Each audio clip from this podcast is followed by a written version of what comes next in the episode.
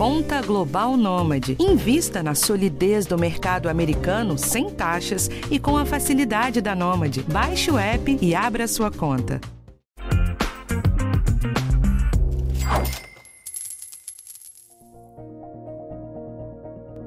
Depois de um tsunami de informação sobre a inflação nos meses passados, é inevitável que a gente mude essa maré para os juros. Eu já te expliquei aqui que quando os preços começam a subir demais, os juros vêm na sequência. Como já teve um episódio para te explicar como funciona esse mecanismo, esse aqui vai servir para te dizer como que você pode se aproveitar dessa situação. Eu sou Rafael Martins e esse é o podcast Educação Financeira do G1.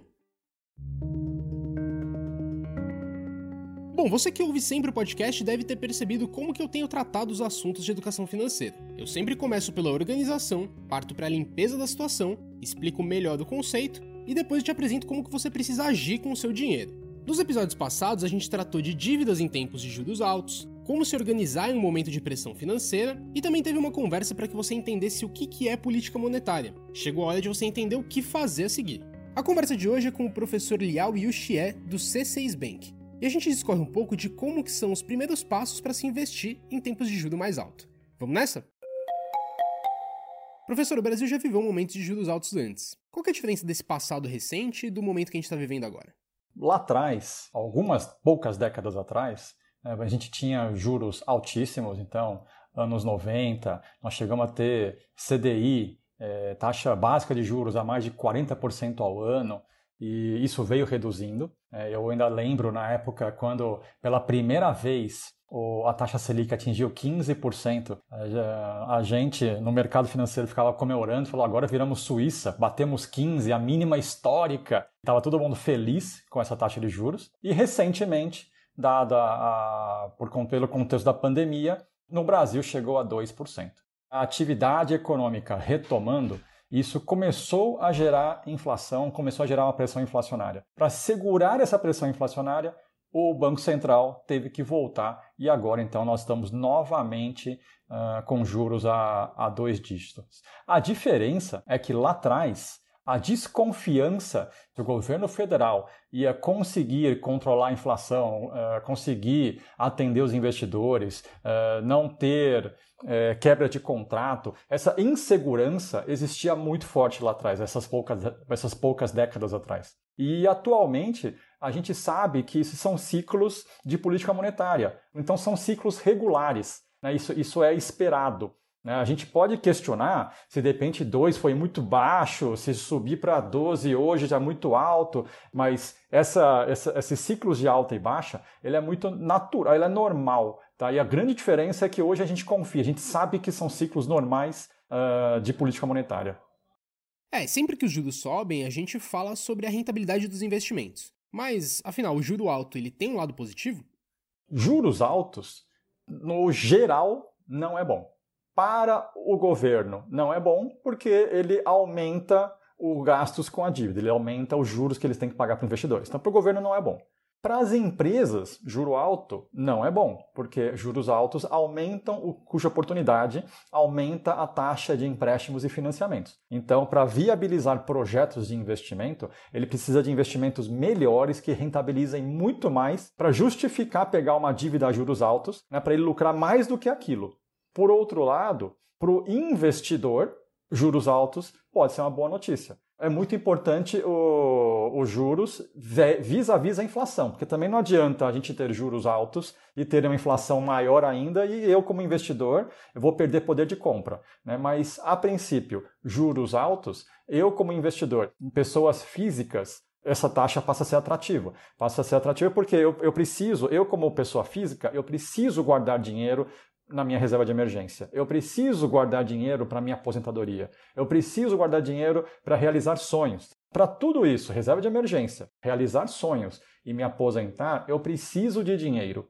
Né? Não, não, vai, não vai vir de outro lugar a não ser via investimento. Uh, e aí, juros altos é uma boa notícia porque isso aumenta mais rápido o meu patrimônio. Eu faço juros compostos trabalhar a meu favor mais rápido. Mas o que a pessoa comum precisa saber sobre o conceito de juros, de taxa Selic? Os juros, sobretudo a taxa básica de juros da economia, a taxa Selic, ele é um balizador para ele comparar os vários tipos de investimento que ele tem. Né? Então, se ele vai investir em ações, as ações têm que render mais do que a taxa básica de juros e, além disso, um prêmio pelo risco de você investir em renda variável. Na taxa básica de juros, para esse investidor também, ele serve para remunerar o dinheiro de curto prazo, a reserva de emergência da pessoa. Então, a reserva de emergência é sempre em produtos que tenham alta liquidez e baixo risco. Né? Então, taxa, taxa de juros ele tem que ser um assunto do dia a dia. Para um investidor que está no Brasil, que tem consome aqui no Brasil, compra produtos, abastece o carro, compra, compra gás em botijão, é, não adianta apenas ter juros altos. Então ele tem que sempre estar tá comparando a taxa de juros de remuneração versus a, o índice de inflação. E no nosso caso aqui, o índice mais comum utilizado é o IPCA. Então, entender, acompanhar e entender o índice IPCA,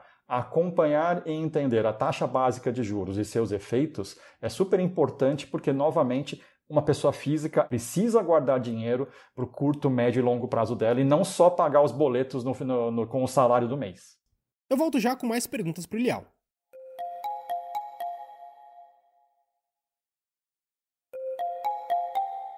Professor, esse acompanhamento de juros ele é igual para quem está começando a investir e para quem já faz isso há mais tempo?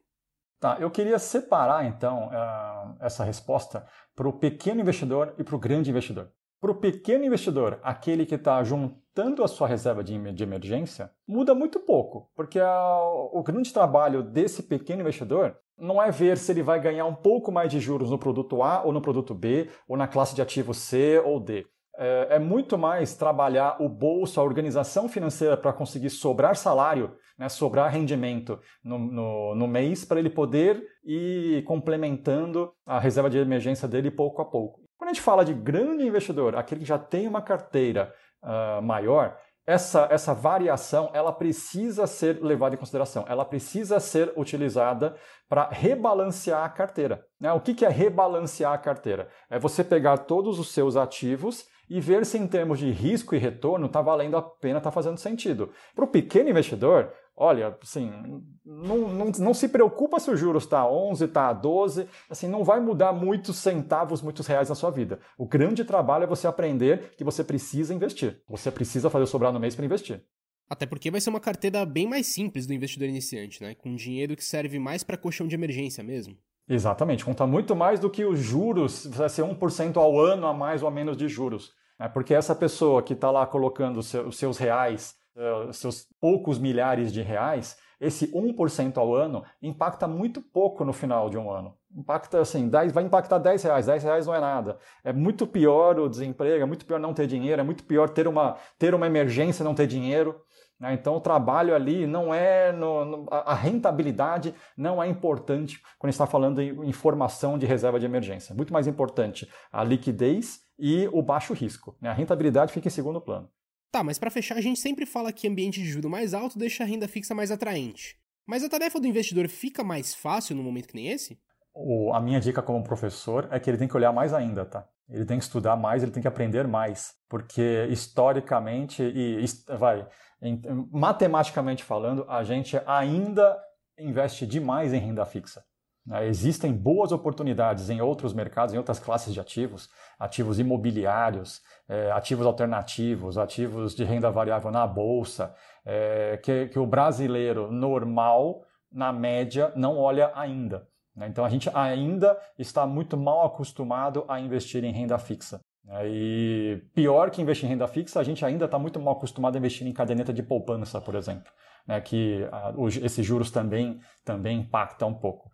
E aí, sobretudo, para aquele que investe em poupança, que hoje está recebendo meio por cento ao mês mais TR, e a TR muda muito pouquinho, então basicamente está recebendo uma, uma renda quase que fixa de 6 e 20% ao ano, uh, com esses juros subindo, fica cada vez uh, menos atrativo o, o, dinheiro que ele tem guardado na poupança. Então ele precisa continuar aprendendo a fazer essa migração tanto para outros produtos de renda fixa quanto para renda variável. Né? É super comum lá fora uh, em outros países investir em renda variável, mesmo as pessoas que têm perfil conservador, quando você tem objetivos de longo prazo. Isso a gente ainda não aprendeu. Nós tivemos um, um surto ano passado de pessoas querendo aprender. Eu nunca, nunca dei tanto curso de renda variável no ano passado, as pessoas desesperadas. E agora, é, meu, meu fundo de investimento DI conservador rende muito pouco. Como é que eu busco renda variável, ações, BDR, professor? Então, assim, nunca teve tanta gente, só que ainda é muito pouco.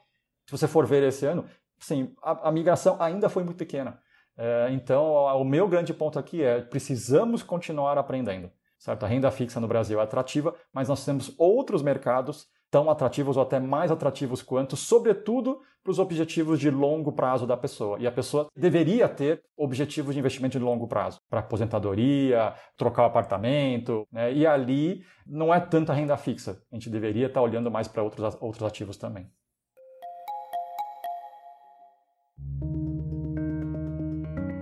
Antes de encerrar, vamos de resumão? Dá para dizer com segurança que juros mais altos não são bons para a economia em geral comprar qualquer coisa fica mais difícil. financiamento de um imóvel, de um carro, um empréstimo pessoal, tudo isso fica mais caro. Para uma empresa, isso significa não comprar máquinas, não ampliar os negócios, não contratar funcionários. E como os juros estão maiores, com a remuneração maior, você fica mais tentado a investir o dinheiro do que a gastar. Percebe que é uma paralisia do dinheiro? É por isso que a inflação recua. Ao mesmo tempo, como o Léo explicou pra gente, fica mais rápido chegar nos objetivos porque você está estimulado a gastar menos e os títulos estão te remunerando melhor. Então, se você já conseguiu juntar uma graninha, já fez seu orçamento, já se livrou das dívidas, vale olhar com carinho para os objetivos e procurar os títulos públicos e privados, né, aqueles CDBs, LCIs e LCAs, que estão rendendo bem. O único cuidado é com os títulos mais longos, que eles são mais arriscados e o país está num momento um pouco incerto ainda. Se você quiser saber mais sobre onde colocar esse dinheiro, o episódio que a gente falou de como investir o prêmio do Big Brother traz dicas bem legais. Dá uma olhada lá. Bom, gente, então esse foi o episódio de hoje. Eu agradeço o professor Lial pela ajuda. E na semana que vem, eu te lembro, tem um tema diferente por aqui. O podcast Educação Financeira está disponível no G1, no Globoplay ou na sua plataforma de áudio preferida. Então não deixa de seguir o podcast no Spotify ou na Amazon, de assinar no Apple Podcasts, de se inscrever no Google Podcasts ou no Castbox, ou então de favoritar a gente na Deezer. Assim você recebe uma notificação sempre que um novo episódio estiver disponível. E não deixa de avaliar o podcast na sua plataforma preferida. Isso ajuda bastante nosso conteúdo a chegar para mais gente. Eu sou Rafael Martins, eu assino o roteiro desse episódio e a edição é do Gabriel de Campos. Um abraço para você e até a próxima.